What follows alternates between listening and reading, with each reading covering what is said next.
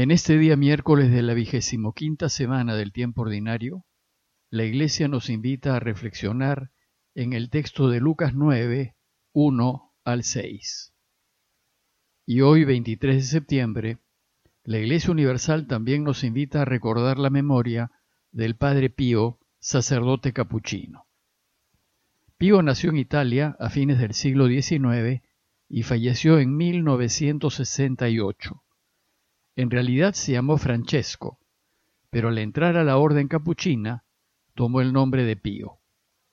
Además de preocuparse por los enfermos, el padre Pío se hizo famoso por los estigmas o heridas de la pasión del Señor que le aparecieron en manos y pies y que lo acompañaron durante cincuenta años. Si bien se discutió mucho acerca de sus heridas y de los milagros que se le atribuían, fue canonizado por Juan Pablo II en el 2002 y se invitó a la Iglesia Universal a que lo recordase.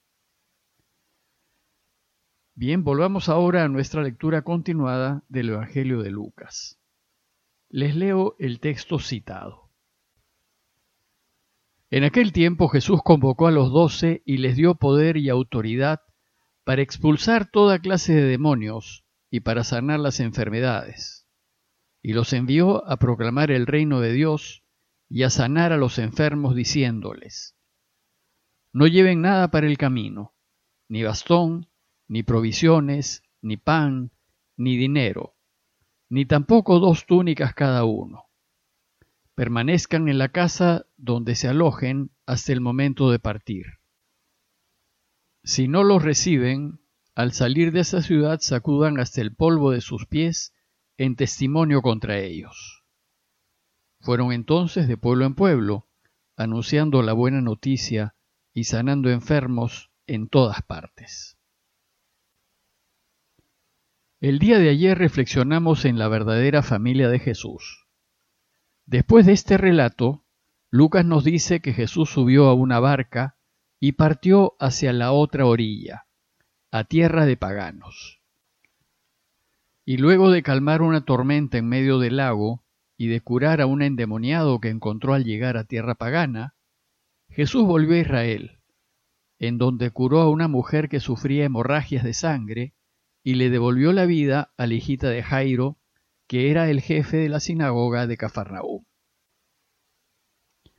Bueno, pues, no vamos a leer ahora estos relatos que les acabo de mencionar, pues la Iglesia nos invita a hacerlo en otros momentos del año en donde tiene más sentido, como en Cuaresma, en Pascua y en Adviento. Lo cierto es que si continuamos con la lectura diaria, leeremos todo el Evangelio.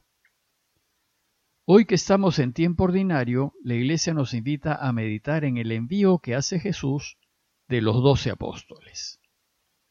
Con este relato se inicia el capítulo 9 de Lucas. Este capítulo es muy importante, pues recoge los últimos sucesos de Jesús en Galilea. Al final de este capítulo empezará su subida a Jerusalén, en donde morirá. Veamos pues con detenimiento el texto de hoy. Por los relatos anteriores hemos de suponer que Jesús se encuentra en Cafarnaúm está reunido con los suyos, luego del recorrido que hizo con ellos por los diversos pueblos de Galilea. Incluso fue acompañado por ellos a tierra de paganos. Durante este recorrido, ellos han estado cerca de Jesús y han visto lo que hace y cómo lo hace. Han conocido más de cerca la buena noticia y han aprendido a anunciarla. Ahora pues se encuentran listos para hacer ellos el trabajo trabajo que continuarán después de la muerte y resurrección del Señor. Jesús pues los preparará para el futuro. El relato empieza diciéndonos que Jesús convocó a los doce. Reunió a los que él había elegido con mucho cuidado luego de una noche larga de oración. A ellos les fue revelando los secretos del reinado de Dios y los fue preparando para que lo anuncien. Lo que busca Jesús es que los suyos lo imiten y que hagan como él hizo cuando recorrió Galilea.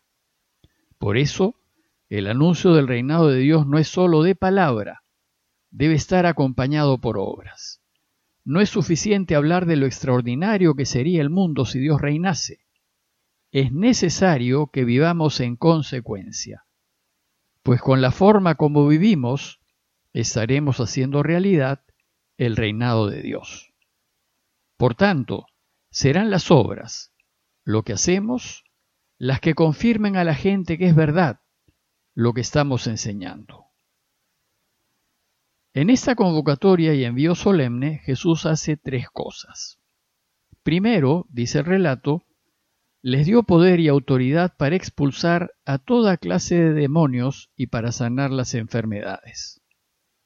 Nosotros contamos con la fuerza y la autoridad de Jesús para vencer el mal y toda clase de mal. Y por eso dice Jesús que podemos sanar toda enfermedad y toda dolencia. Contamos con la ayuda del Espíritu Santo. No debemos tener miedo al mal. Solo es necesario que vivamos como lo propone Jesús. Pues a la mentira se le vence con la verdad, a la injusticia con la justicia, y a la enfermedad y a la muerte se les vence defendiendo la vida y ayudando. Luego, dice el texto, los envió a proclamar el reino de Dios y a sanar a los enfermos. Con el poder y la autoridad que nos ha dado, ya podemos salir al mundo a anunciar y a curar. Y tercero, les dijo cómo tienen que hacerlo. Este cómo ir a anunciar la buena noticia tiene un protocolo muy sencillo. Primero, debemos confiar totalmente en Dios y en su providencia. Esto es lo fundamental y les dice, no lleven nada para el camino, ni bastón, ni provisiones, ni pan, ni dinero, ni tampoco dos túnicas cada uno. El bastón se usaba como arma defensiva. Por tanto, quien anuncia el perdón y la paz no necesita un bastón. Las dos túnicas eran propias de gente acomodada.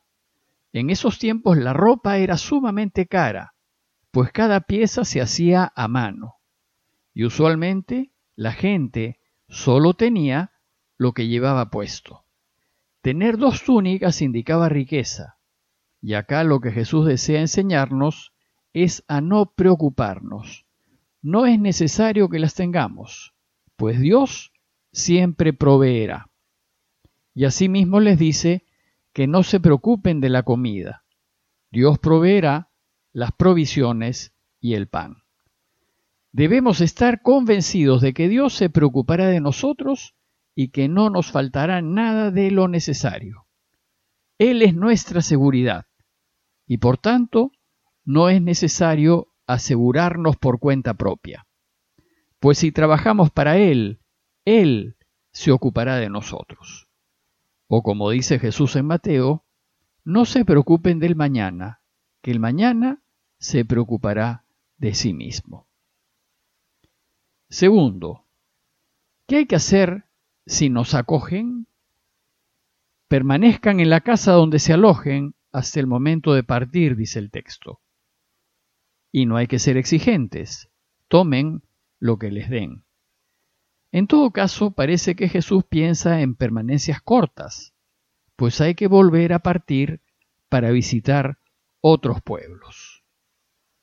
Y tercero, ¿Qué hay que hacer si no los acogen? Si no los reciben, dice el texto, al salir de esa ciudad sacudan hasta el polvo de sus pies en testimonio contra ellos. Sacudir el polvo de los pies es un serio reproche, pues está indicando que no se quiere tener nada que ver con los que los rechazan. Los judíos sacudían el polvo de sus pies cuando volvían de territorio pagano como señal de que venían de un territorio en donde no está el Dios verdadero. Esta costumbre la conocen sus discípulos y por tanto, cuando Jesús les dice que se sacudan el polvo de sus pies, les está diciendo que traten a ese pueblo como si fuese un pueblo pagano, como un pueblo que se ha negado a acoger la noticia del reinado de Dios y que por tanto no tiene al verdadero Dios con él. Después de estas instrucciones, Lucas termina su relato diciéndonos que ellos, premonidos con estas instrucciones, partieron a hacer la tarea encomendada. Y dice el texto que fueron entonces de pueblo en pueblo, anunciando la buena noticia y sanando enfermos en todas partes. Se trata de una misión en toda Galilea, tal vez visitando los pueblos a los que Jesús no pudo llegar con ellos.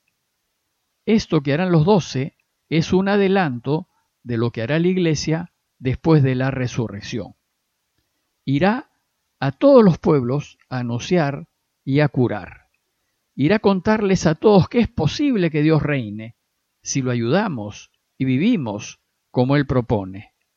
E irá a ayudar a todos en todo, haciendo así real el reinado de Dios.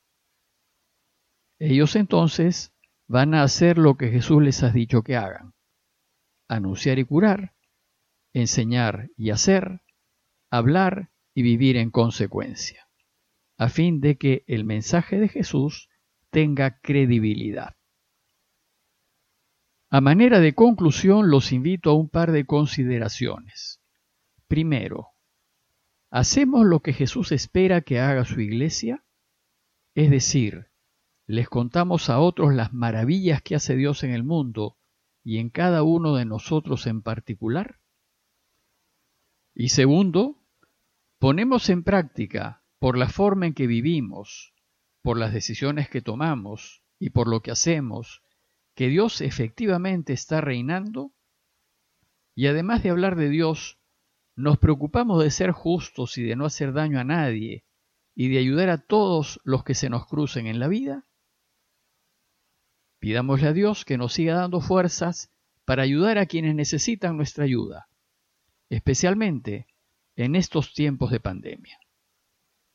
Parroquia de Fátima, Miraflores, Lima.